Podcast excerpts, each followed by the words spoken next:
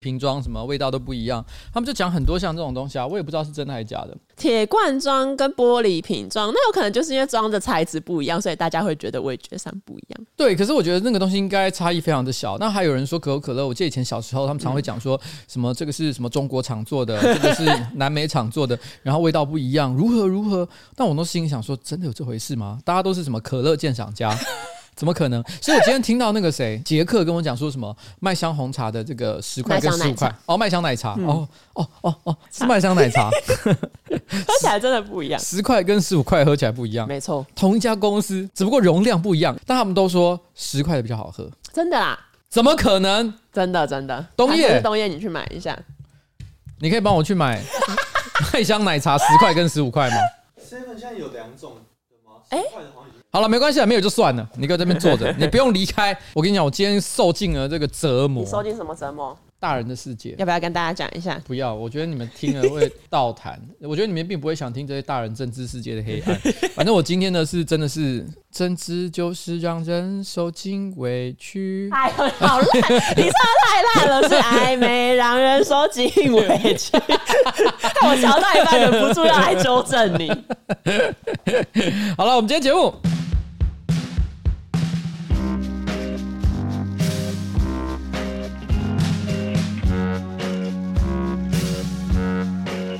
我真的发疯哎、欸！怎么了？我本来好几天都准备好了上周星座运势，然后我刚看到一个好强的。好，那等一下听你分享。哎、欸，等一下，我忘了那件事情。什么东西？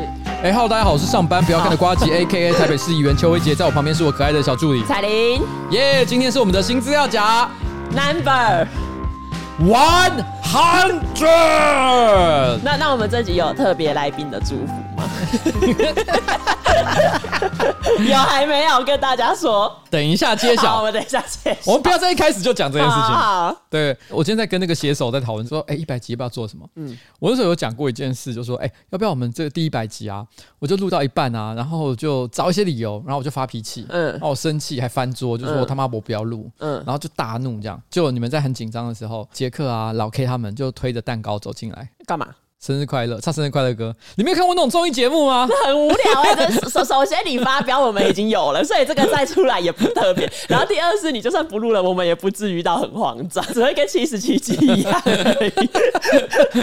所以，我们一百集没有任何的特色，就看等一下到底有没有罗百集，还是其实只有瓜百集，等等揭晓。我先讲这个哈，没有 C，就是彩铃其实不知道。是吗？彩玲不知道到底有没有罗百吉，对，我有没有罗有没有罗百吉出的，其实他不知道。对，只有我知道，因为讯息是我传的。对，好，来，我们先继续。首先呢，要来一些网友的回响。我不知道为什么最近突然有一些网友开始回馈我们一些就是之前集数的东西，啊，比如说像在九十七集，我们不是有聊到那个外表体重的困扰吗？那个状况是之前我们有个写手大可爱，因为他体重很重，就一百多公斤，所以我们曾经请他分享一些因为体重过重在生活当中遇到的一些尴尬状况。呀，但这个人呢，就是另外一个观众，他可能也有一些过重的问题，但他分分享了啊这个。小故事，对，他就说呢，我自己本身会去捐血，只要刚好遇到捐血车，或者是高中啊、大学有捐血车来学校，我都会愿意去捐血。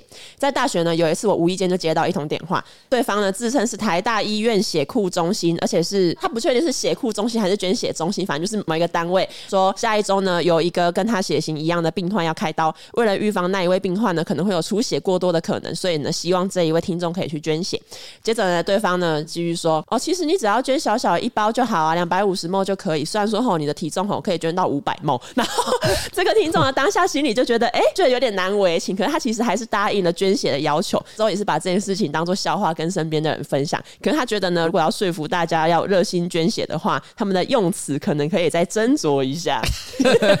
然后最后就说希望这个分享可以逗乐大家。捐血其实不是每一个人都可以捐，他会考量到你的健康状况啊，有没有熬夜啊，有没有一些这个传染疾病啊。嗯、但还有一个条件是在体重之上，如果你体重太。轻的话，他可能会觉得说你捐血可能会对你身体造成很大的负担。对，那一般人捐血呢，一次是捐一小袋，是两百五十 CC。但是如果你体重达到某个标准以上的话，他可能会说，那你可以捐五百 CC 以上。所以等于说，这个人他在当下就会觉得说，哎，所以你说我可以捐五百 CC 以上，是不是在意思就是说，哎，我看你体重那蛮重的嘛，你捐五百 CC 铁定没问题的。对，是不是在嘴我啊？那你觉得大可爱可以捐多少 CC？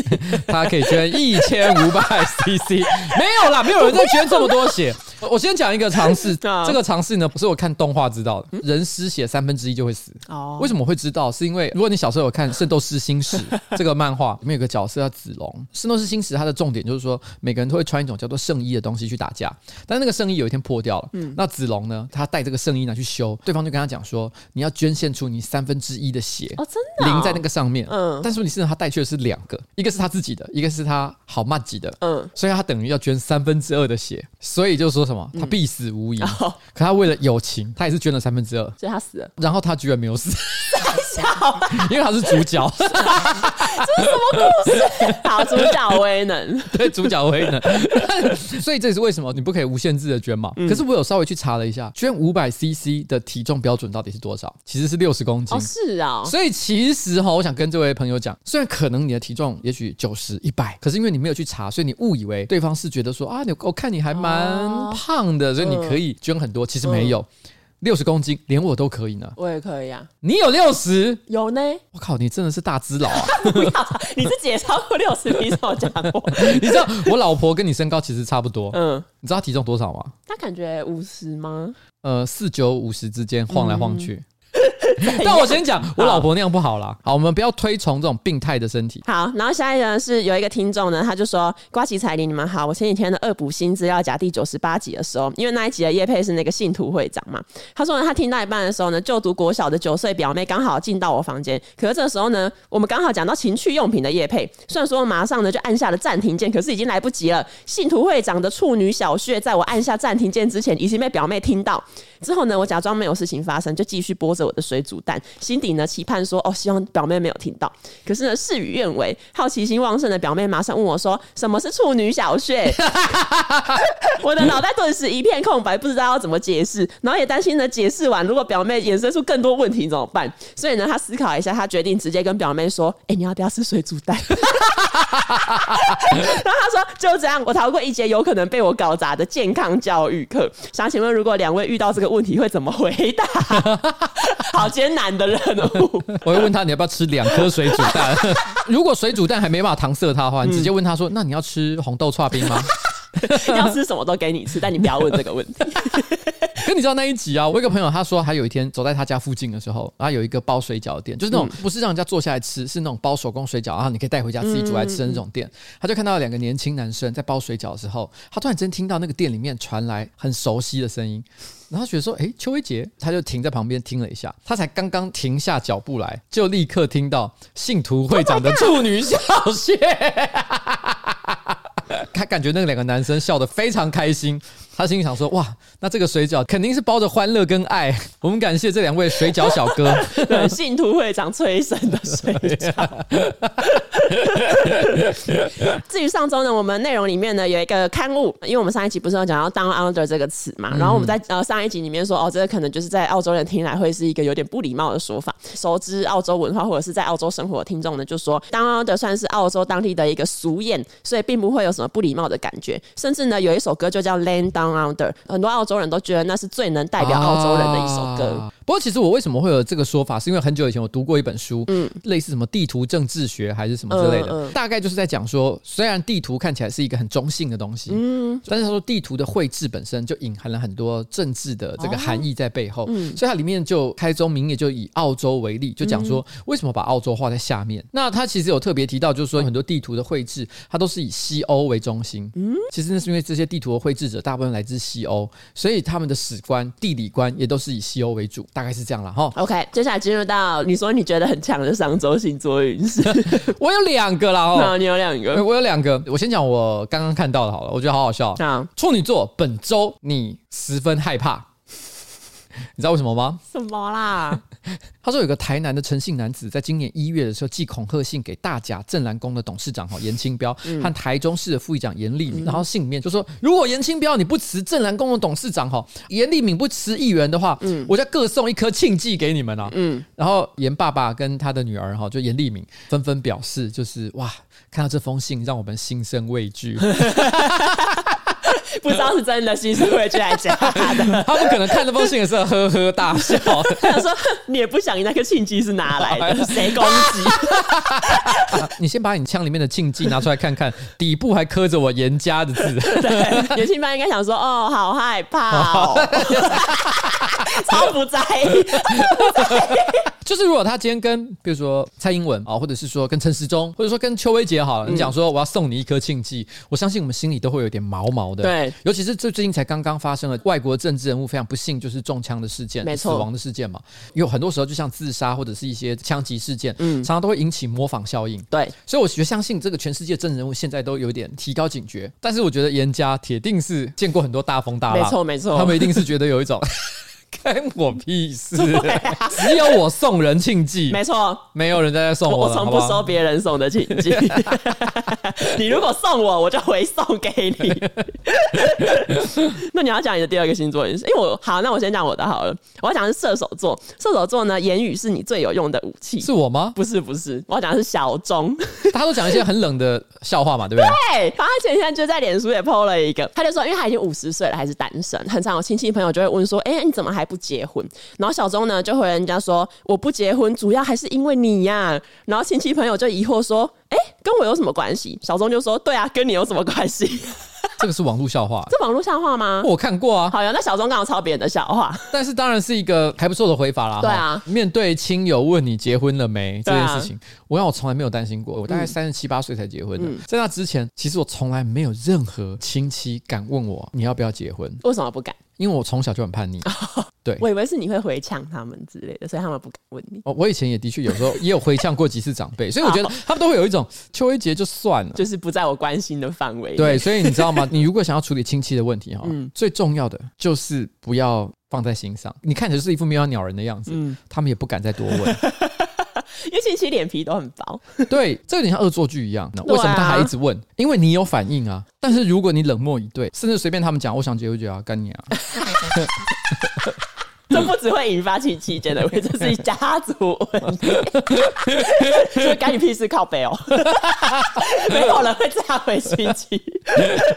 好，那答案就是你不要去在意，亲戚就大部分都不会来烦你。对，好，好，接下来我这里再讲一个，我再分享一个哈，我要讲的是巨蟹座。嗯，巨蟹座，你的上周星座运势呢？是我跳进去，我又跳出来了，打我啊，笨蛋！啊、我讲的是伊隆马，我是伊隆马。大家知道伊隆马的新闻吗？知道，知道。伊隆马呢，他前阵子不是说他买。Twitter 嘛，嗯，他买 Twitter 的时候，哇，闹得这个 满城风雨，Twitter 的股价还一时之间大涨。一开始呢，我记得董事会还抱持的一种就是，哎，我不给你买，嗯，可是没想到，因为后来大家可能发现两败俱伤也不好，那我们不如两个人一起合作，所以马上哇，Twitter 的股价立刻扶摇直上。没想到经过了几个月之后，Elon Musk 突然之间说，哎，嗯，想一想还是算了，还是不买了。他不买的原因是因为，通常在讲，企业要并购或者是你要买一家公司之前，我们可能会做一种工作叫 DD Due Diligence，就是你像信用调查了。啊，举例来讲，我当初会买，可能是因为你的财务报表上面说一年会赚一千亿，但是呢，第一滴就是我带着我的会计师、律师，还有一些专业人士去你的公司里面去做调查。你说你一年赚一千亿，你真的有赚一千亿吗？会不会都是你做出来的假账？当然，除了这之外，还有很多要做滴滴的事情。嗯，譬如说，你说你有很多人才，但会不会你的人才都是智障呢？哦，我们可能会跟所有的员工、高阶主管一一面谈，这就是滴滴的工作。嗯，但他声称就是说，我在做滴滴的过程当中，发现他们假账号的数量远超过他们提供给我的报表。嗯，那他觉得这使得这个公司实际上的价值跟他想的是不一样的，所以他就觉得说，那这个交易无法继续进行。但当然的，Twitter 马上股价就跌嘛。对啊，董事会也是有一种，哎、欸。不是说要跟我结婚吗？对啊，你怎么现在悔婚？这有点像那个什么，你用虾皮买东西，然后选超商取货付款，结果 Elon Musk 没有去取货付款，对，退回去了，退回去。可是我跟你讲，这件事情你最大的影响是什么？你知道吗？你的股票。不是，我没有买 Twitter，是那些大尺度的账号。哈，大家还记不记得这件事情？嗯，Elon Musk 宣布要入主 Twitter 的时候，就好像皇帝登基大赦天下一样那种感觉。很多被封印的，像一些日本 AV 女优的一些账号，突然之间全部解封。那个时候，全世界所有的喜欢这些大尺度账号的这些用户欢欣鼓舞，他们觉得 Twitter 是这个世界上最后的自由净土。因为现在，现在 Elon Musk 说要走了。下一群失落的人们。而且这些董事会为了反击，搞不好他就直接报复性的关闭所有的 AV 女优账号。他们想要用舆论去逼 Elon Musk 赶快履行承诺。现在这个世界上还不够乱吗？这世界上唯一的和平净土，就是在网络上有一些色色的图可以看。可这些东西不在了，Elon Musk 你不可以这样子，操他妈你这个巨蟹座！生气，很生气。好，上上周很多网友呢都有分享一则讯息给我，他们是转贴一个推特上面一个叫 IFL Science 的推文。推文呢，他就是问说：“哎，大家好啊，今天你们有什么令人听完会感到很难受的冷知识呢？”接下来呢，就一个网友呢就会说：“大家所知道的热狗，它是用一堆搅碎的肉末塞进一段动物肠衣，所以呢，热狗呢从诞生开始就一直是热狗，即使被你吃下去了，你也是成为了它新的肠衣，也就是说，你其实就是一个热狗。”按照这个逻辑来讲的话，因为你吃进去的热狗，它会进到你的大肠、小肠里面去，那个就是肠衣的部分。没错，甚至于这个广义来讲，你的身体就是肠衣。对对对对对，所以你本身就是一只大的大热狗。这个想法其实非常的有趣。那其实有关于另外一个也是热狗的冷知识，好事多呢，从一九八五年到现在，在美国，它的热狗加一杯饮料的这个套餐都只卖一点五美金。嗯、好事多的现任 CEO Craig 呢，他曾经有因为一些就可能成本上涨之类，他想要调整那个热狗的售价，他就跟创办人 Jim 讨论说：“哎、欸，我们是不是要把那个热狗涨价一下？”结果呢，好事多的创办人 Jim 呢就跟他说：“这个问题呢，你自己看着办。可是呢，如果你敢把热狗涨价，我就杀了你。”你不管要涨什么价都可以，但是热狗的售价你不能给我动。他会送他一颗庆忌，他会送他一个庆忌，让他心生畏惧。没错，后来这个 Craig 呢，他因为营运的问题还是要解决嘛，他就想出了一个方法，就是不要跟原本的热狗厂商买热狗，而是自己盖一个热狗工厂来生产热狗。所以这个做法呢，就使得那个热狗的成本可以维持住。二零二零年呢，Craig 呢有曾经在一个采访里面说，即使热狗涨价到一点七五美元，消费者也还是会买嘛。其实因为一点七五元也是非常的便宜。对啊，然后他就说他觉得其实涨价消费者还是会接受，可是这其实不是重点，重点是当大家只要想到好事多的热狗，就一定要想到它是一点五美元，就是他想要让这个一点五美元的印象升值在大家的心中。然后因为最近不是原物料都开始涨价，好事多的热狗到底会不会涨价，又成为一个问题。所以在前几天就是七月十一号，奎人呢他上了一个节目，主持人就再度问他说，好事多的热狗到底价格会不会调涨？然后奎哥就只简单的回答说 No，就结束了。这个态度很坚决。实这个蛮有趣的一个点是，很多台湾人都喜欢逛 Costco 嘛，Costco 的热狗也不能够说是什么山珍海味，对。但是你的确去了，就会有一种感觉，好像是可以点一根来吃。对，所以你在那边闲晃一会儿，就算没买什么东西，你都会觉得吃根热狗再回家是一件很棒的事情。嗯、我觉得有很多的这种零售业者，他们都采取同样的战术。譬如说，IKEA 的十元双麒麟，我前阵子才在 PTT 还是 Dcard 上面正好看到一篇文章，嗯，它上面就问了一个问题说，说有谁去逛 IKEA 的时候不会顺便吃一根双麒麟？哦，我。可是你知道很多人会吃吧？很多人会吃，因为他们就觉得哦，十块，那就是因为你逛完街也有点累。对，因为我觉得有很多的消费者，当他们走进 IKEA 的时候，不是常会有一些展示间，比如说五平的小套房可以做怎么样做装潢，啊、看起来弄得哇，好像美轮美奂。所以有很多年轻人在那边逛街的时候，其实不是真的想买什么东西回去，嗯、而是去感受一个，也许有一天我的房间也要长得像这个样子的那种幻觉。嗯，当他们有了这些幻觉，逛了一个下午，他们其实没有任何一个东西买得下去，因为即便是一也许一个柜子只要五百块钱或八百块钱，可是那个东西并不会改变他房间的命运。嗯，他需要的是一整套的设备，他买不起啊。所以这时候呢，他带着一个有点快乐，但是有点失落的心情，来到了收银台前面那一条走道。对，你知道收银台前面那一条走道，我觉得它是 IKEA 最可怕的陷阱区域。为什么？那边摆满了很多在一千块钱以下的垃圾啊，一些无聊的小装饰品。嗯嗯，它是拿来干嘛用的？它是安慰奖，就是让你来 IKEA 至少有带一点东西走。对，我逛了一整圈，干我什么东西都买不起。嗯，这个玻璃瓶对你来讲根本一点屁用都没有。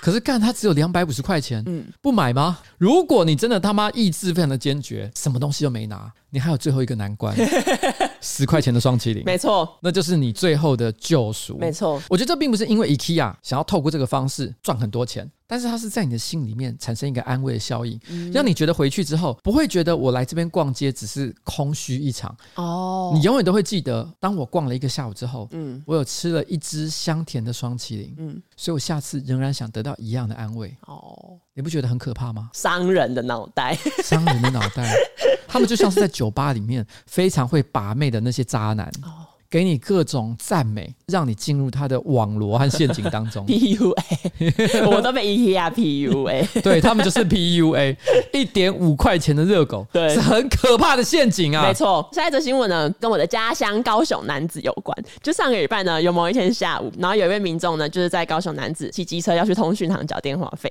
然后因为那时候他可能刚买完荔枝，他就把刚买的荔枝呢挂在那个机车前面的挂钩上，就去通讯行了嘛。结果呢，他五分钟后回来，发现哎，荔枝怎么不见了？后来就报警，警察调查的时候呢，发现这是一个七十五岁的阿妈偷走了。警察立刻找到那一个阿妈，然后把阿妈逮捕。阿妈也很老实，她就坦诚说：“哦，我就是一时就是看到，然后起了不好的念头，所以我把那个荔枝偷走。”不过呢，除了这个之外，她还跟警方抱怨说：“哦，那个荔枝都不好吃呢，我只吃一颗就把整袋冰在冰箱里面啊！啊，如果那个人哦想要的话，我剩下的可以还给他。”什么意思，阿妈？而且我觉得这表示他并没有那么想吃这个东西。如果他今天真的很想吃荔枝，他又没钱买，然后他就觉得哇不行，我一定要把它带走。嗯，就算它有一那么一点点不好吃，他也是会吃的吧？啊，对，他其实完全就是因为哎，好像这可以顺手拿走，所以这个行为好，我觉得正好可以搭配下一个新闻一起讲。好，反正呢，有另外一个跟男子有关的新闻，就是男子其实有一个爱心物资站，就是那种可能民众办完活动会把剩下的罐头，或者是有一些便当店会把多出来的便当捐给爱心物资站，让那些弱势家庭可以去取用嘛。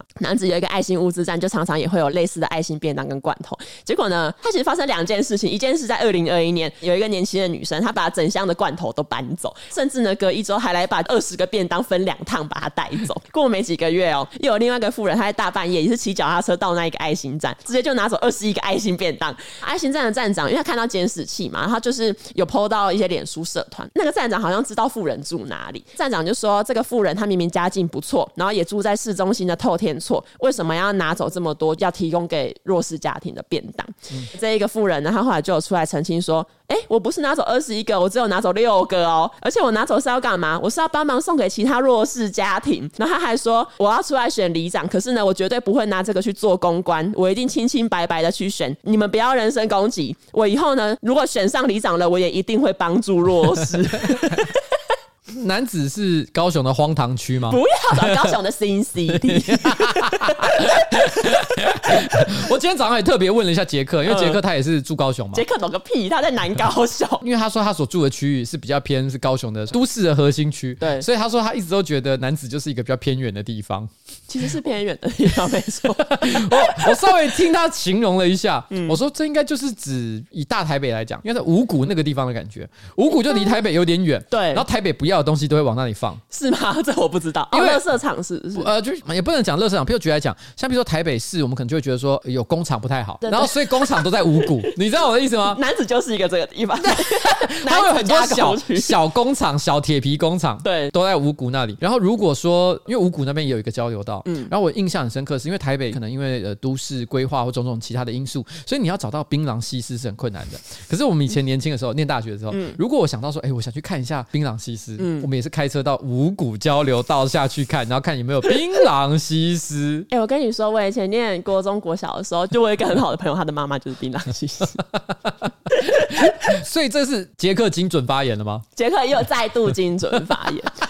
如果有任何五股跟男子的朋友生气的话，这都是杰克的错。好，你继续讲。我跟你说，因为刚刚那个机车挂钩啊，就那个不是民众把那个荔枝挂在那个机车挂钩上嘛？我很小的时候，就那时候我姐也是骑机车到某一个超市买东西，然后他就是把那个手摇杯，他就是放在那个机车前面。他从超市买东西完出来，发现有一个街友居然把他的饮料拿起来喝一口再放回去。所以之后，我们家的人再也不会把东西挂在机车挂钩上就离开。好，接下来就是我要对男子所做出的一个评语。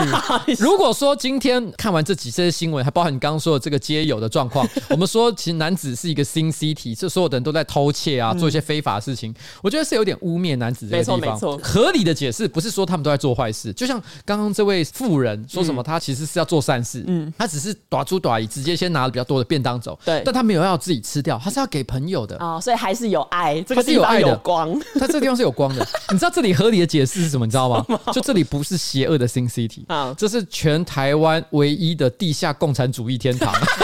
就是这里的人没有财产观念哦，然后就说物资都是要集中好发。对，他们他们在路上看到一个塑胶袋上面有挂着什么，就是说荔枝，他就说哦，这些应该是大家都可以用的。所以你知道吗？我觉得你作为男子出身的子女，嗯，我觉得你将来是可以出一本小红书《林语录》，你可以在台湾发动无产阶级革命。你可能有时候刚来台北的时候，你可能都会觉得说，哇，台北人怎么那么小气啊？嗯，放在桌上饮料都不可以随便拿下。然后机车挂钩上怎么都没有东西，台北人好奇怪，但男子还是很棒，我爱男子。男子。然后在进入下一则新闻之前呢，要进入我们本周的夜配。本周的夜配呢是什么呢？是 Sweet Ring，它是一款主打寻找认真交往对象的交友 App。因为我以前在破案的时候很爱玩交友软体，什么你你 你不知道什么什么东西啊？天啊，你这个约炮仔！我没有约炮，我没有约炮。你说你是认真交友，这可以讲吗？我玩交友软体，我要我要听，我要听。我玩交友软体有几个目的，第一个呢就是我想要找人来跟我语言交换。哎呦，所以我跟你讲，我跟你讲，英国或美国人。我跟你讲，我跟你讲，我跟你讲。很多女生都会说，她们呃用使用交友软体，然后认识外国人是为了语言交换。嗯，但是我很肯定的告诉你，那些外国人都是想体液交换。好，但我真的有遇到只想要文化交流的。怎样？然后还有另外一个目的，如果呢我找了一些，比如说当地的波兰人好了，他们呢就会带我去一些就只有他们知道的餐厅。就是不是观光客会去，然后是当地那种好吃又便宜的餐厅。不，你所以你意思说，在 Swing 上跟你认识的波兰人，他的目的是要带一个陌生的女孩子去吃他呃觉得很好吃的餐厅。你懂我的意思吗？你觉得有可能吗？那是过程，那个是手段。他带你去吃一些只有波兰人才知道的当地的好吃又便宜的餐厅，他的目的是想要 impress you，他想要他想要让你印象深刻，说哇哦，你好懂哦，你怎么那么了解波兰？你好有品味。那今天晚上可以去你家睡一觉吗？就是会华那种会在介绍写 no sex no sex 的。是因为我也没有想要 sex，我只是想要你知道交一些朋友。怎样啊？笑屁！我觉得你是不是看错了？他不是写 no sex，他说 no condom sex，我要无套性爱，好恐怖！好，反正就是这样。反正我以前玩了很多的交友软体，然后我发现那一些主打认真交友的交友软体有一个特点。就是他们会上面会设计超级多问题，然后他们主打就是呃，因为就是可能在约出去之前，然后你可以就是先借我问问题，然后来筛选就是你希望认识的对象，嗯、这样可能你们到最后就是会比较志同道合，进而到交往的阶段。这样有一点像是实体的联谊活动，他们有时候会有主持人，可能带一些联谊交流，没、嗯、错，问一些问题，让大家可以互相答案。对，就是这样。然后呢，Sweet Ring 它其实也有设计这一种功能，它 App 自己有内建很多问题，然后当然就是如果那些问题你都不喜欢。你有自己想要问的独特的问题的话，你也可以制定自己想要问的问题。他这边提供了一些内建的问题，你有哪些比较想要回答？我我都没有想哎，所以你随便问我，我想想看。好，我想一下，如果可以回到过去，你想要回去哪个时代？我的时代吗？那当然是十七岁啊！我觉得我人生当中绝对是高中时代最快乐。好像是哎、欸，我也是哎、欸，因为那个时候。所有的事情都是第一次体验，嗯，所以任何一点微小的事情，譬如说第一次比较晚回家，哦，然后第一次跟异性出去约会，你一定都会特别的开心，哈。但你现在，因为你已经体验太多了，嗯，今天就算是一个美女来找我，就是说，哦，我好想跟你做爱，我可能心里都觉得，哎，意兴阑珊。Been there, done that。那你最近碰到最有趣的一件事情？什么啦？这个最有趣的一件事情是什么？我今天正好没有什么有趣的事情。那你就是在交友 App 上会被划 dislike 的人啊。人家都问你了，你还会说哦，今天没有什么有趣的事情。我今天真的都遇到的是一件很干的事情。好，那你相信有外星人吗？我认为没有才奇怪。我也是这样觉得。那我们可以成为好朋友吧？我们可以成为好朋友。而且好，那那我问你一个额外的，因为前一阵子中国不是有一个新闻，就是他们好像向那个外太空发射地球的坐标。你看到这个新闻的时候，你有没有觉得有一点紧张？有啊，我记得是想看霍金吧？霍金有警告他们。霍金就说：“你怎么知道外星人都是友善的？对啊，你那么大声的嚷嚷说我在这里。”对啊，不就等于把那些有敌意的人给吸引到这里来吗？黑暗森林法则。哎呦，所以我看到的时候其实有点害怕。在那一些就不相信有外星人的人眼里看来，我可能只是一个多虑的人。好了，另外呢，我觉得 Sweet Ring 除了这个刚讲这个提问功能可以帮助你哈快速的了解彼此之外呢，Sweet Ring 还有一个叫约会功能哈，你可以发起约会，或者是参加别人的约会，你多认识一些新朋友。那当然呢，很多人在玩交友软体的时候，我最害怕怎么样？遇到危险。险嘛。没错。那毕竟上面的人都不认识啊，但是你不用担心哈，SweetRing 有二十四小时专人审核监控，提供最安心也最安全的交友环境给你。SweetRing 跟其他约炮或者是乱枪打鸟的 App 不一样，如果呢你今天是认真的想要找对象的话，SweetRing 其实是最适合你的 App。之前上班不要看的频道哈，我们曾经接过 SweetRing 的夜配哈，过一阵子居然就有那个粉丝私讯我们说，哎，他之前看完餐车哈，还真的用 SweetRing 交到了女朋友，嗯、而且还要结婚了，这真人实事，绝对没有骗，没有在骗。嗯，等一下，那你为什么一直打嗝？因为我在喝气泡水。为什么录音要喝气泡水？因为很清凉。不要问奇怪的问题。所以不要再说网络上没有真爱了，不要把这个当成是没有勇气的借口。没错，他们可以，你也可以。没错。SweetRing 呢，为了要庆祝新资料夹一百集，针对新旧用户都有大放送。七月底之前呢，新注册用户输入 F R O G G Y 送三天送三天的 VIP。老用户呢，输入 New Folder N E W F O L D E R 送三天的 VIP 和一千五百点的约会点数。约会点数其实就是因为你刚刚不是有讲到有一个功能，就是你可以发起约会，或者是用来报名对方的约会嘛？那这个约会点数就是用在这一个上面。嗯，那如果呢，你已经是 VIP 了，没有关系，你只要再输入 New Folder 一百，再多送三十天的 VIP。所以不论是新用户哈，还是老用户，你只要再输入五十 Froggy 五零 F R O G G Y，就多送你五十个 Like 次数，让你滑不停。如果你曾经在 SweetRing 上面交到男女朋友，或者是走入结婚礼堂，就像刚刚提到的上班不要看的观众那样的话，那你进入 SweetRing 的官网或者 App 的投稿成功故事审核通过，还能一起拿到两千块礼金哦！谢谢 SweetRing。下一则新闻我要讲的是七月一号才刚上任的香港特首李家超，李家超的竞选团队他最近公开了李家超的竞选经费。前几天我也报报道这件事的时候呢，下了一个标题：李家超在没有人跟他竞争的选举中花了三千两百万元的选举经费。为什么没有人竞争？那就是因为现在香港的情势就是不会有别人跟他一起竞争特首的位置嘛。然后呢，嗯、他竞选经费是这样，他总共收到四千一百八十六万的台币斗内。其实这个金额大部分都是来自一些亲北京的机构。那实际上他只花费三千两百万，剩下的钱他都捐出去做公益。那在三千两百万之中呢，大概有二十三趴他花在社交平台的广告上，剩下当然就是比如说哦办公室租金啊，或者是一些维安交通费用这样。微报里面有写到，李家超在社群媒体上面的支出其实是二零一七年林郑月娥竞选特首时候的六倍。但是大家不要忘记了，他是没有竞争对手。没错，因为林郑至少那时候还有竞争对手。也就是他在没有竞争对手的情况下，他花了大概将近八百万台币的这个社群广告费用，对，不断的跟大家讲说，哦，各位大家好，我是李家超，请大家一定要把票投给我，支持我。超模，而且这个必须要讲一下香港的选制哈，香港的特首是没有普选的，也就是说他是用代表人制啊，我记得是大概一千五百张的代表人票吧。如果他今天既然是代表人，也就是说不是所有的香港市民都可以参与投票这件事情的话，那他打广告到底是要给谁看？如果是要给那一千五百人看，其实不需要打社群媒体。对啊，刚刚讲说多少？大概将近八百万，对不对？对，所以就是说一个人直接可以花五万多块的现金在他身上，我相信你可以直接送他一个非常精美的礼盒，里面有丰富的关于李家超生平事迹的这个。哦，首先要有李家超自传，对，自传，然后里面再附一个呃年份酒好了，每个年份的那个年份酒哈，依照你酒庄跟你年份的特殊性来讲，价格是不太一样的，但可能一两万块钱多少都可以买得到。我想这样的一个大礼包，哇，非常的值得吧，对，啊、对不对？这一千五百人的票应该是手到擒来，没错，打广告是打给鬼看的。对啊。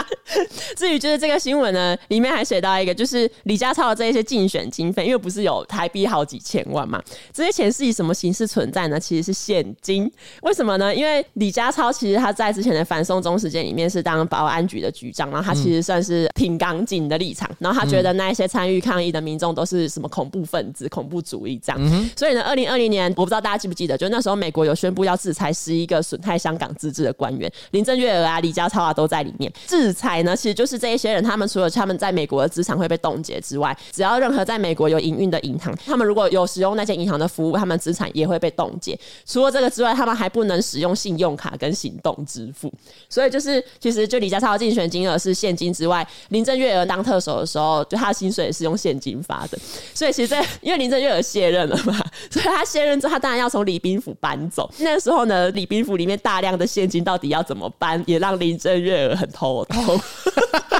这画面光是用想的就好荒谬。既然都已经知道林郑月娥她有大笔的现金在身上，嗯，感觉上这时候应该要来拍一个像 Ocean Eleven 一样的电影吧，瞒天过海，真的耶！因为因为因为你就知道香港前特首身上有巨有巨款，而且因为通常像这种瞒天过海的片，他们最喜欢偷的不是普通大富豪的钱，对，而是为富不仁的大富豪的钱，没错，什么赌场啊或干嘛的，那偷林郑月娥的钱劫富济贫，所以我觉得香港和全世界的犯罪集团啊，可以思考一下怎么样把林正月的钱给偷走。如果很难的话，也可以考虑偷李家超。其实李家超有一些我觉得蛮有趣的新闻。如果用那个广东话发音，它其实是李卡丘，就是我我可能发音重音有放错，但反正听起来就是很像皮卡丘。他这一次为什么可以选上特首，也是因为背后有北京在支持他，所以他其实就是常常被讽刺为是北京的皮卡丘。再加上呢，李家超呢在竞选期间或者是当选后呢，网络上突然出现了一些有点奇怪的报道，很明显就是在帮李家超做绅士啊！我不知道他那个竞选经费有没有花到这些上面，所以是在选举期间他做的一些努力就对了，他的一个算是社群操作，没错。其实这个东西我这样想了一下，其实因为他只有一个人在选嘛，然后他还花了很多钱，努力的让这一个选举过程看起来风风光光，所以严格讲起来，他是在玩一个选举模拟器的游戏。哦，真的耶！他在体验、体验、体验、体验选举这件事情，因为这件事情其实根本不需要做。对啊，反正那时候他竞选期间呢，就有一些报道，比如说李家超以前的同学就会出来说：“哦，李家超当年啊，白白净净啊，很会读书又很会运动啊，是校内的人气王。”然后我看我想说，这是有点无聊的报道，不过也没关系。如果他当年真的是这样，也没差。OK，接下来就是又有一些人呢，他出来说：“哦，李家超就是当年啊，常常参加一些 party，他有 Lady Killer 的称号，就是少女杀手。可是呢，他虽然是少女。”女杀手不代表他会这样子乱玩女人哦，他其实对感情很专一哦。他跟他老婆呢，在一个联谊舞会认识之后交往，毕业没几年之后呢，就结婚了。除了这个之外，就是有人访问李家超以前曾经就读的九龙华人书院的前校长，他就说：“哦，李家超那时候就是哦，好听话哦，只要有功课都一定会交齐。”那我看到这个，我就想说什么？这功课交齐不是很基本吗？我小时候也是啊。对啊，就是会会有一些这种你不知道为什么这篇报道会突然冒出来的这种东西。OK，然后在香港就是有一些人不喜欢李家超嘛，嗯、他们就是很常打李家超的一个点，就是李家超的中文跟英文都很差。其实就是因为李家超在竞选的 slogan 叫做“我和我们同开新篇”，英文的翻译呢就翻成 “We and us a new chapter together”。大家看到之后就觉得很奇怪，因为你不是中文说是我和我们，可是为什么英文翻成 “We and us” 这两个不是都是我们吗？那时候有一些香港的 YouTube 或者是英文老师之类的，会在自己的粉专或者是 YouTube 上面就是说：“哦，这个文法是怎样怎样啊，然后应该要怎样才正确啊？”这样 阿迪就对了，阿滴香港阿迪，香港阿迪们。但我有个问题，他前面不是有他的朋友同学特别讲说他又会读书又会运动，没错。等一下，这个会读书又会运动的人，怎么会写出像这样的英文单词？我以前在香港工作过，我对香港有一个很强烈的印象是，香港人普遍英文是蛮好的，基本上不管是念优质大学还是普通大学的社会新鲜人，都是用英文书信来往，而且写的都很好。所以在香港，如果英文很烂，我就会觉得，那你到底是你是怎么长大的？对啊。至于呢，他中文很差呢，就是因为他常常在面对记者访问的时候会词不达意，或者是如果呃有人有追踪李家超的脸书粉专，你去看他的发一些文，他的有一些文章其实就是赘字都很多，甚至有一个脸书粉专叫做“德贤关注李家超中文水平”，他就常常会去李家超的粉专截一些就是李家超的那个文，然后出来说哪边要删掉，哪边语句不通顺，就这样批改。德贤就是有空的时候啊，嗯嗯，嗯，他说有空就来关注一下李家超的中文水平啊，这是他本来的意思。OK，有一个其实是有一个香港的听众提供的，就之前呢有一次李家超他去西九文化区，有一位小女生，她就看到哎、欸、李家超，她就喊说李家超这样，李家超听到之后就走过去跟那个小妹妹还有小妹妹的家长打招呼。那时候呢，小妹妹她其实双手捧着保特瓶在喝饮料。然后李家超看到之后呢，就称赞那个小妹妹说：“哇，你很聪明呢，以后一定很会吹乐器哦。”很多网友看到之后，他们就说：“李家超为什么要这样子性骚扰一个小妹妹？因为她是 Lady Killer，她是少女杀手，他他真的会把少女杀死。其实我觉得她不一定想性骚扰，我也觉得。可是这句话真的很奇怪，她有点很硬要的感觉，嗯、就是你看到一个小女生。嗯手上捧着一个宝特瓶饮料在喝，你就说哇，那你将来长大一定很会吹乐器。对啊，这是什么？这个关联性在哪里？就很奇怪啊。所以我觉得他就是硬要讲，他想要赞美别人，却讲不出很好的话，可能因为他中文很差。不是，是因为他是 Lady Killer。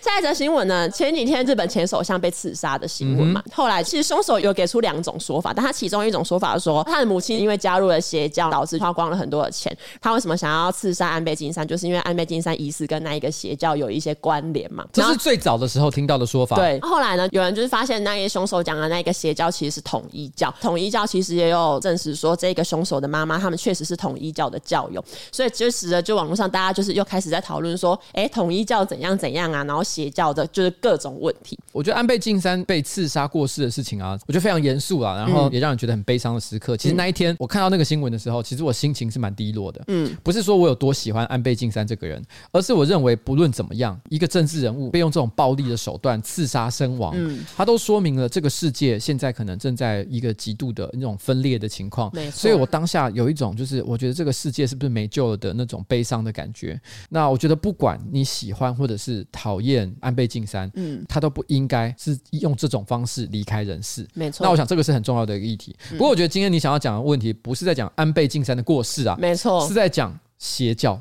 没错，因为我上网找了一下关于邪教的资料，然后我发现有很多人就是好奇说，如果你曾经加入过邪教，或者是你从小就是因为家庭的因素加入邪教的话，在什么时刻你突然觉醒，然后觉得说这是邪教，我应该要离开？我就整理了一些呃国外论坛，就是 Reddit 网友就分享一些这种觉醒的时刻，然后其实那个觉醒的时刻，那个贴文上面是写 “Oh shit moment”，就是因为你可能在某一个时刻就觉得 “Oh shit”，我加入了一个邪教，所以这些叫做 “Oh shit moment”。有一个网友他就说，我十一一岁的时候呢。跟我妈讨论到婚姻，我们讨论到说，如果将来我的丈夫虐待我，我会怎么做？然后那时候的我呢，虽然才十一岁，可是我已经看过很多虐待或者是权力不对等的状况。那时候我就跟我妈说：“那如果我被丈夫虐待，我们我就离婚啊。”我妈就说：“不行嘞，离婚不好。”我就说：“可是如果他把我打得很惨，打到淤青怎么办？”我妈就说：“还是不行啊，你要为他祈祷，你要求主帮助他看清自己做错什么。上帝呢，其实是很有用的。你如果想要透过离婚来干扰上帝的。”计划，这是亵渎。那个时候的我就突然想说 三小，但是离婚也可能是上帝计划的一部分啊。对啊，我也是希望你重获新生啊。没错，没错。嗯另一个网友就说：“我的阿姨、叔叔和他们的五个小孩，在八零九零年代加入一个邪教，他们是所谓的信仰治疗者，就是说领袖宣扬说，如果你生病了，那是因为你不够爱上帝。后来呢，那一个邪教的领袖死了，原因是因为他得了坏疽，坏疽好像就是一种细菌感染的疾病。嗯、这个时候呢，我的阿姨、叔叔他们的哦 shit 时刻就来了，他们就突然觉得哦。”这是一个邪教，对，因为他们发现本来号称就是可以用信仰治疗身体的这一个教主，嗯，他居然自己就因为了这种不明的疾病而死亡。没错，那我还能相信这个宗教吗？对，就是不能相信。所以后来这个邪教解散。可是这个网友继续说，他说邪教解散之后，我的阿姨他们呢就建立了自己的教会，所以他们到现在还是有一些奇奇怪怪的信仰。他们是信自己的啊，就你杀了一个邪教，还有千千万万个宗教。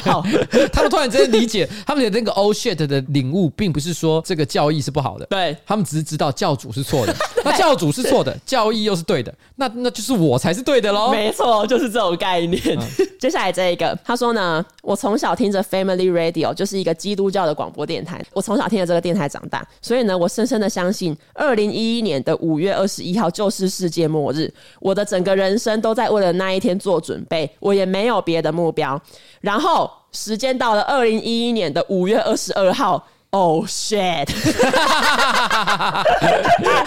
就突然本来说世界末日，结果后来就没有世界末日，就是你还是平安的度过了那一天。这个其实我我有一个额外补充想讲，在这一个基督教广播电台说末日是二零一一年五月二十一号的，是一个牧师叫做 Harold Camping，在这个预言之前，他就有曾经预言过说末日会在一九九四年，只是后来他突然又改口说哦会变到二零一一年的五月二十一号。所以呢，就是有一些相信这个牧师这个末日预言的信徒，他们其实，在五月二十一号的几个月或者是几年以前，他们就已经把工作辞掉，或甚至把房子卖掉。到世界末日的那一天，他们就是来这个 Family Radio 的总部外面扎营，然后等待审判到来。结果呢，五月二十一号过了嘛，没有事情发生，所以这个牧师就变成笑话。那时候还有一些媒体说，五月二十一号根本就是世界笑话日，什么世界末日？你有没有看过有之前有一个日本动画，呃，日和吧？没有。它里面有一集就是世界末日，超好笑。他就讲说有一个巨大的。陨石即将要坠毁在地球上，嗯所有的人都开始非常的惊慌。那有一个有点像政论节目，嗯邀请了一些名人，然后来讲一些对于世界末日的看法。嗯那其中有一个算是名嘴，他一上台第一件事情就把衣服全部脱光，他就 觉得说都世界末日啊，我发疯。哦然后他直接开始在那边乱讲一些无为不为的狂妄的言论，嗯还性骚扰旁边的一些女明星，因为他就心里想说，反正都世界末日了，有差吗？结果这时候呢，现场邀请了大概四五个来宾，嗯其中有一个人突然之间就站起来说。其实我是一个超能力者，他就说我想要拯救这个地球，然后于是开始用力的在发功，然后最后就用力的把那个陨石给推走。嗯，推完的那瞬间，脱光衣服的名嘴就讲：“ 哎、然后 衣服在哪里？”突然不知道该怎么办。其实我觉得这个跟这个心情有点像啊，嗯其实就是这些的信徒把他们所有的这些现实生活中的一切全部抛弃，原因就是因为他们相信这个世界上有末日。没错可当末日不来的时候，哇，那他们做的一切都是错的，对啊，后悔莫及啊！真的，因为我刚刚讲到就是那一个牧师嘛，他不是就是五月二十一号没有真的世界末日嘛？嗯后来呢，就二零一一年的六月，这个牧师不知道为什么突然中风，中风之后他的语言能力受到影响，所以他的广播节目就被停播了。然后还有更荒唐的，就是二零一一年的九月，除了这个牧师之外，还有其他五个同样有预言世界末日的人，他们共同获得了搞笑诺贝尔奖。理由是说要告诉世人，小心的假设跟运算是非常重要的。好荒谬，这个牧师啊呀所以这就是一些如何从邪教里面觉醒的这种时刻。我有想象两个觉醒时刻、欸。我们前面刚刚讲到，不是说山上彻也他的母亲呢，可能是信奉统一教。统一教其实最有名的事情就是他们会进行婚配，没错，就比如说他们的教主，他会主动指定，就是说啊，那你 A 跟 B 结婚、c 跟 D 结婚，乱点鸳鸯谱，而且可能横跨不同的国家。没错结婚之前他们可能彼此都互相不认识，到结婚的当天，可能他们才第一次见到，哦，原来对方是这样的人呐、啊。所以我会觉得参加统一教的人，他们一定很像在玩手游，哦。然后他们在那边抽卡，他们在玩 Sweet Ring 真人版。Sweet Ring 还会给你看到 对方的一些资料，哦，对，而且你们还可以玩一些问答的游戏，对。然后认识彼此。他们完全没有这个机会，嗯，完全是盲猜啊，嗯，而且他们这个统一教是没有二十四小时的专人监控，保护你的安全。啊，只有教主说的话呃，。教主说的话，所以那个男的搞不好会家暴，搞不好那一个女的生活习惯很差，嗯你根本就无从得知啊。嗯所以如果今天他婚配就是他的首抽，嗯，那他首抽如果抽到一张超烂的卡，嗯，那就是他的 all shit moment。他可能看到那个对象的那一瞬间 是哦，shit，，oh shit。瞬间觉醒。还有，我觉得有另外一种觉醒的时刻，就是有很多邪教，他们不是常常就是教主都会要求他的，比如说教主可能是男生，嗯，他就要求女性的教徒去帮他做性服务，嗯，对不对？我觉得对于男性教徒，他的 all shit moment，嗯，就是有一天他突然发现教主原来也想要跟他做爱的时候。哎、这真的是哦那 shit！些男生都觉得说，哦，教主好像都会跟女教徒做些有的没的，哦不过没关系，教主是教主做什么都对，对，他就做就对。可有一天教主突然说，你转过去。东野，你今天晚上不要走。哦 shit！好险！没想到男教徒也会啊。没错，无一幸免。呃，无一幸免哈。然后呢，因为我在找这一个就是关于邪教的讨论的时候呢，我看到一则故事。这个故事呢是呃有一位网友，然后他的爸爸曾经因为邪教的关系失去了一些很重要的人。两位主角叫做 Ronnie 跟 Nancy。这一个邪教呢是人民圣殿教。人民圣殿教其实是呃一九五三年到一九七八年从美国兴起的宗教。可是那个创办人 Jim Jones 他在这个宗教的后期跑到南美洲一个叫做盖亚纳的地方，然后建立了一个小型的社区。所以就是其实在这个人民圣殿教的后期，只有一些核心的信徒，大概一千多个人搬到南美洲去住。这样，这个网友他就说：“我有两个表亲，最后呢都去了琼斯镇。琼斯镇就是我刚刚说那个人民圣殿教他在南美洲盖亚纳盖的那一个小社区。”他说：“这个故事呢是关于 Ronnie 跟那 Nancy，他们是我的表亲，也是我爸最好的朋友。这些故事呢是从我妈那里听来的，也就是关于 Ronnie 跟 Nancy 参与人民圣殿教的事情。他们刚开始加入人民圣殿的时候呢，那时候呢这一个宗教还是一个遵循基督教义的乌托邦社群。这一个宗教里面的人，他们会奉献，比如说毯子啊、食物啊，或是任何他们有的东西。在那个时候，这种互助类型的社群其实很普遍，所以他们做的事情，然后甚至是最后呢搬去跟一群合得来的人住在一起，这些其实都没有很奇怪。之后，这个宗教开始打着救济穷人之类的名义开始要钱。我表亲的爸妈呢，也把他们所有的钱都给了这两个表亲。可是这两个表亲还是一直跟家里要钱。最后呢，他们就只好跟家人渐行渐远。我妈说呢，他们第一次注意到 Ronnie 跟 Nancy 看起来有一点奇怪，是因为他们跟我爸妈讲了一个故事，就是 Ronnie 跟 Nancy 有一次跟这个人民圣殿教的创办人 Jim Jones 在南加州一起传教的时候，那时候呢，南加州下起了很少见的大雨。可是因为他们就是一群人去传教，他们是搭巴士，可是这个巴士呢没有挡风玻璃，我不知道为什么没有挡风玻璃。然后反正 就是因为南加州就是下起了少见的大雨，所以其实那个车子里面大家全身都湿了。难道说那是敞篷巴士吗？对，但是是敞篷巴士，感觉就是为什么没有挡风玻璃？是哪来的巴士但？但我要讲一下，就是其实加州真的很少下雨。对，反正他们就是那个车上的大家呢，全身都湿了。这个时候呢，那个人民圣殿教创办人 Jim Jones 呢，他走到巴士前面，伸出他的手说：“暴风雨停止吧。”然后雨就停了。所以这个就是 Ronnie 跟 Nancy 跟我爸妈讲的故事。我爸妈听完之后呢，他们就觉得这两个人应该是被洗脑了。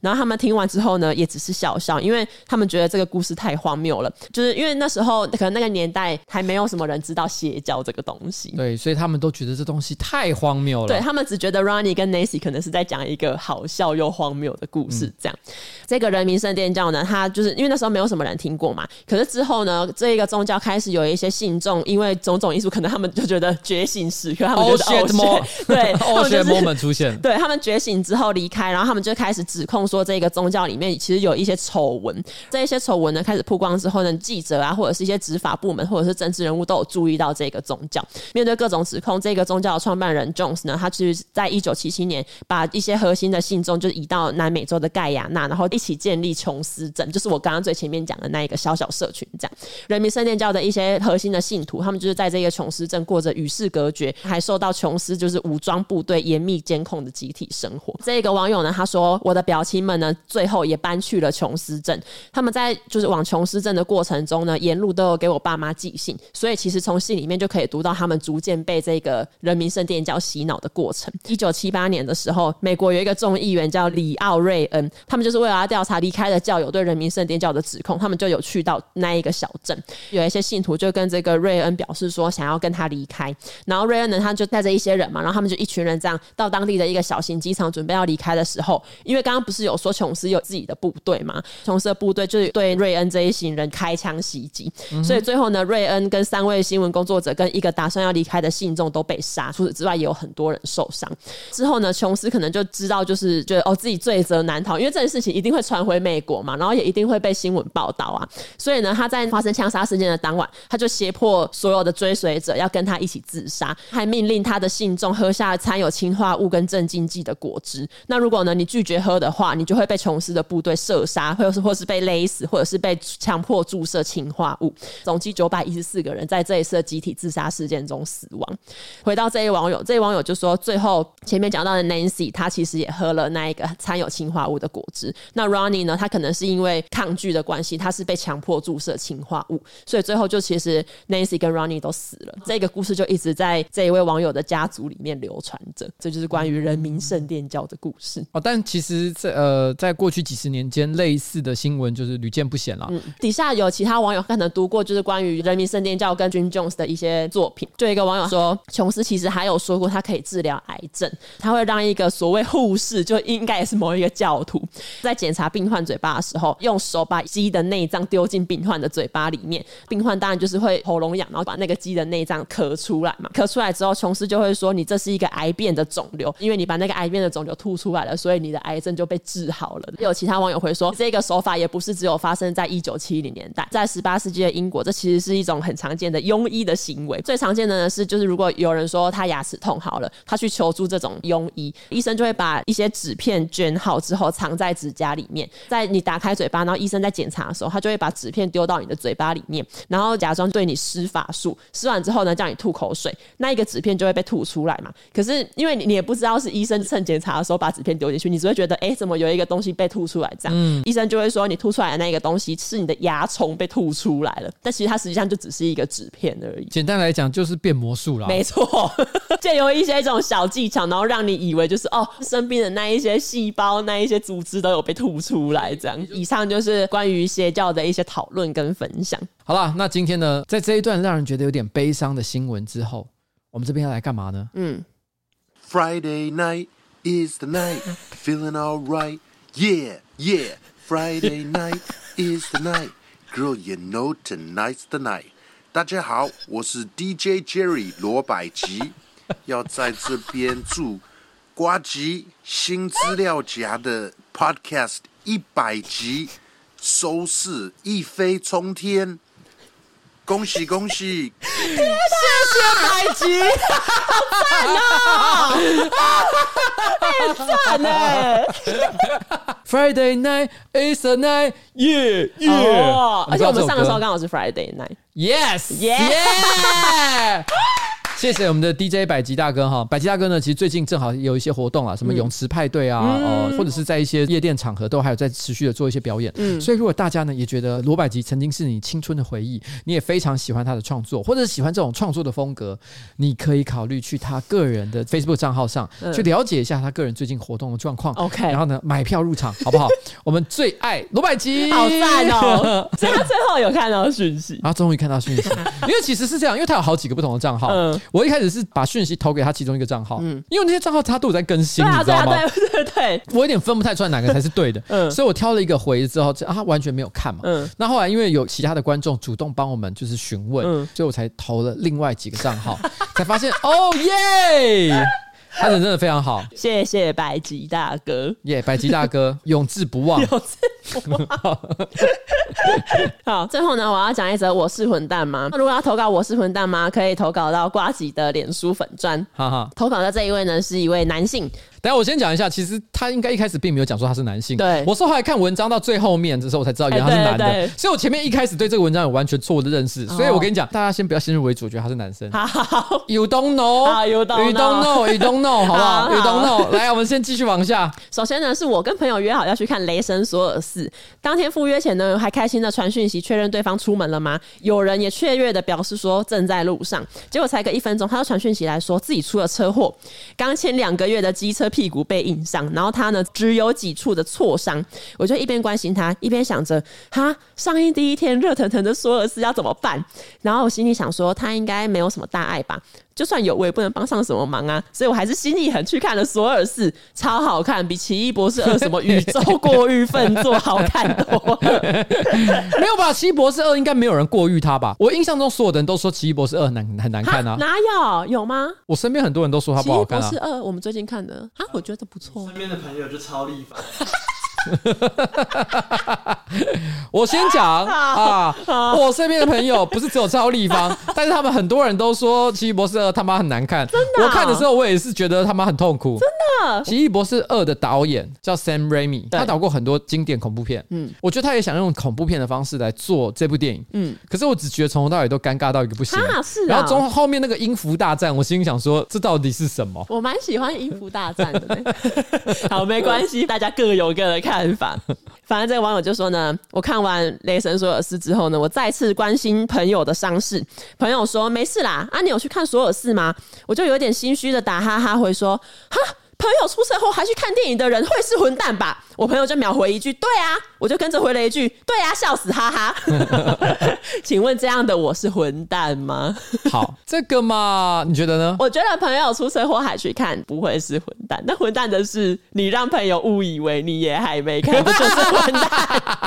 一点点啦，我觉得只能说你是自私，因为他这故事其实没有完，所以我的建议是等听完之后，我们再来做总体的评断。好，正当我陷入混蛋风云的同时。也就是说，他在同一天，我的大学同学呢，一直循循善诱我要加入他们的宜兰之旅。可是那个时段呢，我已经答应要和我男友去高雄了。我嘴巴上呢就嚷嚷着说：“哦，好可惜哦。”可是心里呢还是想要去。男友马上就识破了我的纠结，说：“虽然呢他会难过，可是呢，如果我真的想去的话呢，我还是可以考虑看看哦。我一听到，我就马上开心的跟我的大学同学们说：“哎，我退掉本来的行程了耶，我可以加入了。”超期待可以看到这些夏日男体们在东山河上赤裸的碰撞，没想到一旁的男友呢，却因为我毫不纠结的放鸟他而 emo 了起来。emo 意思就是忧郁了，对对，我不解释，它其实有一个由来，但我就你们就当做是忧郁的意思，对，先当做忧郁。嗯，可是呢，男同学们的肉体真的很香啊，十人对一人，瓜吉会怎么选呢？呃，这样子，等一下，等一下。呱吉对于十个男人的肉体跟一个男人的肉体 都不感兴趣，我不会做出选择。他说，而且呢，这样毫不掩饰就改变心意的我，真的是个混蛋吗？他故事已经讲完了嘛？但他最后呢，又又讲了一段，他就说：“By the way，我是因为冬叶才决定考进台艺大进修部的学弟。进去之后呢，我修了超多二年级的课，点名的时候教授都会点到吴冬叶，可是冬叶通常都不在教室。请问考上台艺大之后又？”不来上课的冬叶是混蛋吗？啊，不是啊，我是想要问说，哈，冬叶下学期到底选了什么课？再请瓜吉彩铃帮我解答，拜托拜托。好，答案就是冬叶是混蛋。混蛋冬叶你怎么可以没有去上课？冬叶，你讲讲看，讲什么？你为什么没去上课？如果他提早一年生，然后跟我一样一年级进去，就会看到我去上课。那重点是为什么你二年级没有去上课？我到二年级上学期的时候，都还有盯着至少一周去个两三天。但是我操，一周去个两三天，居然已经变成是努力才能做到的事情。对，你努力的定义到底是什么？前一阵子台湾疫情大爆发，所有的课纷纷改成网课，然后就有一段时间让我可以在家上课，体验到不用每个礼拜上课的那个感觉。这时候我才发现人生非常的开阔。对，那个感觉回不去了，就是我已经不愿意再花每天两小时的通勤时间。然后回来，所以你现在你还有学籍在吗？还有啊，学费是我自己出的，应该不算混蛋吧？我不是花爸妈的钱。可是你占了一个名额。一个大学它能够存在，不单单只是靠着学生的学费而已，它还包含了中央教育部、地方教育局的许多资源补助，它才能够得以持续的经营。也就是说，你今天你能够念书，是大家交的税金。所以，当你缴了钱却没有好好去上课，嗯，你不只是浪费你的钱，你在浪费全台湾人的钱。等一下，给他交了钱没有好好上课，你不是也是？你不是也是吗？你们两个都是一样的。没有，我我只是希望我的孩子能够比我更强。我现在在一个过来人心心里跟你讲，我一直都很后悔当年没有好好念书。我希望你能做得更好，好不好？勉励一下，你可以吗？你可以做到吗？那我你下一个年度要修什么课？我会为了他下个学期尽量去上一些课。那刚刚这个同学呢，他很明显的喜欢男性的肉体，那他还又很想知道你平常都在念什么科目，很希望可以在学校里面遇见你，所以这表示他 他应该也喜欢你的肉体，希望你未来有个机会可以选择，就是去东山河展露一下美好的肉体，给这位混蛋同学看看，大饱眼福，大饱眼福，可以吗？可以做到吗？尽力。好，我们谢谢我们的东野小王子。那刚刚这个同学到底是不是混蛋呢？我认为其实去看电影这件事情其实真的还好，它是小事情。啊、我觉得两件都是小事情，但是你是那个男朋友那个不行。为什么？为什么？因为男朋友是特别的，他是你的伴侣，所以你本来就要顾及他的心情。可是男朋友都说可以了，你你他妈，你到底懂不懂人与人之间的相处？不是因为不行，他就要说不行，没有在那里面迂回的啊。人就是非常难以预料，他你的确是可以因此就说好，你就觉得真的可以，是不是？嗯，那去做自己想做的事情。嗯，但是你是在这过中间，你一定要演一下。哈，干嘛？好烦哦！这是人与人之间的相处，在这部分就是你的课没修够，真的吗？这是你混蛋的地方。我跟你讲，如果这不混蛋的话，我过去这二十年交的学费都白 白交了。我人与人之间的相处，你知道，我我受到了非常多的惩罚。嗯，我也在这个过程当中精进了自己各种人与人之间相处的技巧。好，再再都告诉我，嗯，这个地方真的不行，你一定要演一下，一定要演一下。我跟你讲，甚至于有的时候，你要让大家知道你在乎他哦，你在乎他的想法。嗯，你说你想要跟着同学去。其实，在这种情况下，你也可以考虑一下，你你男朋友为什么不能跟着去？扫兴啊！扫兴在哪里？不是，因为就想要朋友一起玩，那男朋友去干嘛？大家都不认识男朋友，也 Yes. 是不是？等一下，我我突然可以理解。呃，等一下，你知道他的心情是什么？你知道吗？怎样？他不是跟十个青春肉体的男同学 要一起去玩，对，所以他等于是要去享食天堂吃 buffet，任君挑选，想要吃什么菜自己夹。但如果她男朋友去的话，他就另外带了一个便当，对，类似这种感觉。他等于带了一个便当走进享食天堂，而且这个便当还非吃不可，你一定要先吃完便当，那你才能够说好吧？那你看你还要挑什么菜？没有，你已经吃不下了。对，就是这样，就是这样。好，那我突然之间可以理解啊，那你不混蛋，现在很容易被说服。带便当去享食天堂的人才是混蛋。对，这个在门口就会被拦下来，超扫兴。好了，好了，好了，好了，好今天我们的节目差不多就到此告一个段落。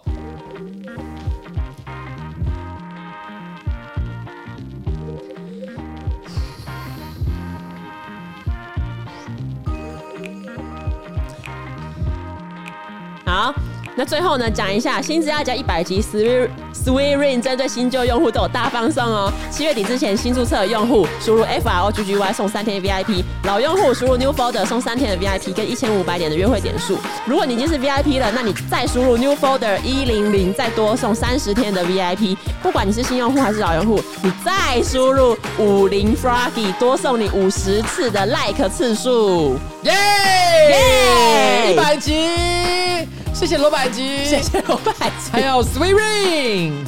赞。一百集录到晚上九点，我今天真的很累。没事。